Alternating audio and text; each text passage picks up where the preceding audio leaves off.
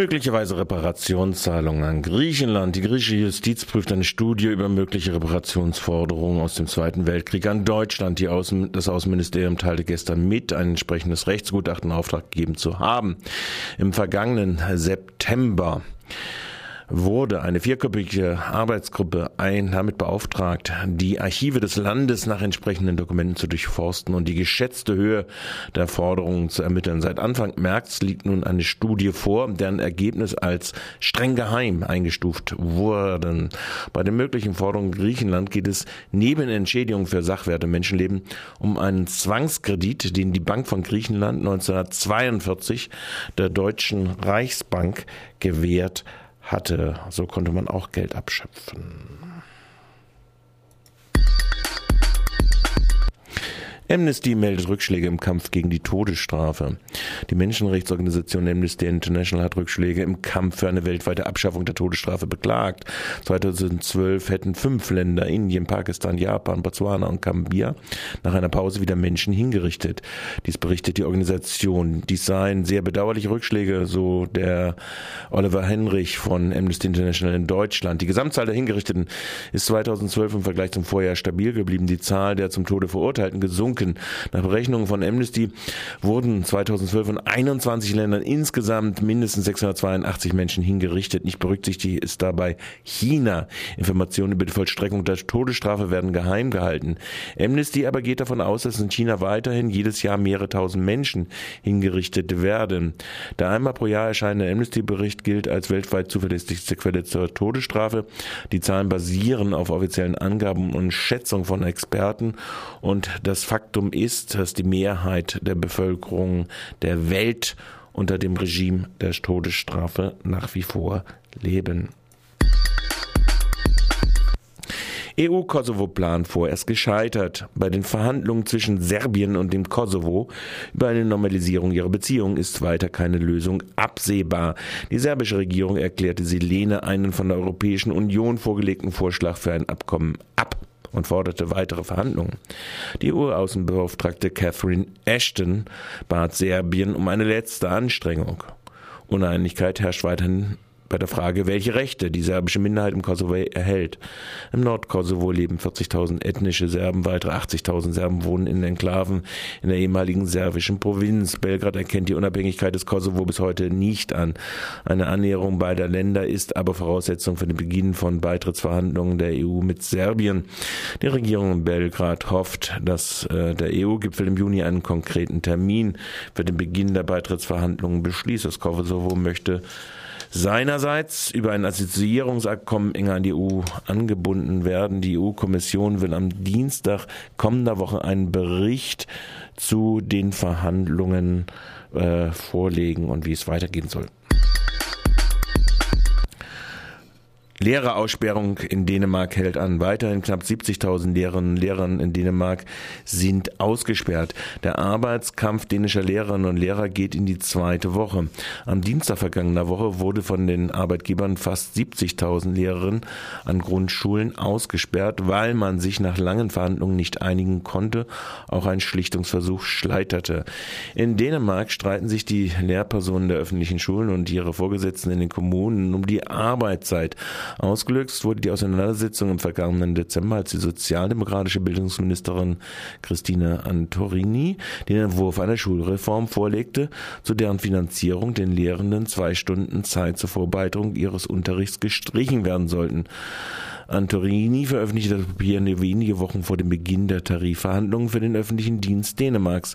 Nun fürchten Gewerkschaften einen Generalangriff auf die Arbeitsbedingungen im öffentlichen Sektor. Arbeitsmarktreform in Frankreich. Nicht nur wenige, mit nur wenigen Gegenstimmen hat die französische Nationalversammlung gestern für eine von den Arbeitgebern und Gewerkschaften ausgehandelte Arbeitsmarktreform gestimmt. Der Gesetzestext kommt nun am 17. April in den französischen Senat. Die Arbeitgeber und drei große Gewerkschaften hatten sich im Januar auf eine Reform des französischen Arbeitsmarktes verständigt, die nun mit nur wenigen Änderungen in einen Gesetzestext gegossen wurde. Die Reform sieht unter anderem die Möglichkeit von Kurzarbeit in Krisenzeiten vor. Zudem können Arbeitgeber in schweren Zeiten ihre Angestellten schneller entlassen. Im Gegenzug ist eine Art Strafsteuer für Unternehmen vorgesehen, wenn sie mit Kurzzeitverträgen unbefristete Verträge zu umgehen versuchen. Frankreichs Linkspartei und linke Gewerkschaften wie die CGT und die FO sehen in Frankreich in dem Kompromiss eine Aushöhlung der Rechte von Arbeitnehmerinnen. CGT und FO haben den Kompromiss im Januar abgelehnt. Ein Demonstrationsaufruf beider Gewerkschaften folgten Paris und weiteren französischen Städten mehrere tausend Menschen. Täglich eine Nazi-Gewalttat im Januar. Dies errechnet die Bundesregierung auf Anfrage der Linksfraktion äh, bei der registrierten Übergriffen wurden 23 Menschen verletzt, 14 erkennbar aus rassistischen Motiven. Wie gesagt, allein im Januar. Insgesamt erfasst die Bundesregierung 796 Straftaten von Nazis.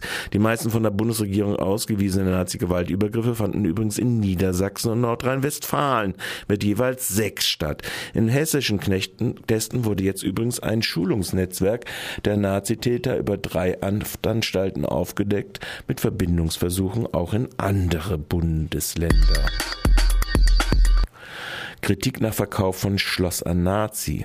Nach dem Verkauf des Schlosses Groß-Germersleben an den ne neonazistischen Konzertveranstalter Oliver Malina hat der Verein Miteinander die Informationspolitik des Landes Sachsen-Anhalts kritisiert. Dies berichtet das Neue Deutschland. Anscheinend war der Kommunalverwaltung weder Malinas Kaufabsicht noch dessen rechter Hintergrund bekannt. Zumindest das Land hätte die Aktivitäten Malinas im Blick haben müssen, so Pascal Bekrieg, Geschäftsführer von Miteinander am Dienstag. Rechtsextreme verfügen inzwischen über zwei Großimmobilien in Sachsen-Anhalt. 2010 2010 hatten Nazis das Schloss Trebnitz erworben. Verwendung von Pfefferspray. Die Verwendung von Pfefferspray durch Beamte der Bundespolizei thematisiert die Fraktion Die Linke in einer kleinen Anfrage. Wissen wollen die Abgeordneten von der Bundesregierung unter anderem, bei welchen Versammlungen der, die Bundespolizei in den Jahren 2000 bis 2012 jeweils Reizstoffe gegen versammlungsteilnehmende bzw. umstehende Personen eingesetzt hat. Die Antwort wird innerhalb der nächsten sechs Wochen wohl erwartbar sein.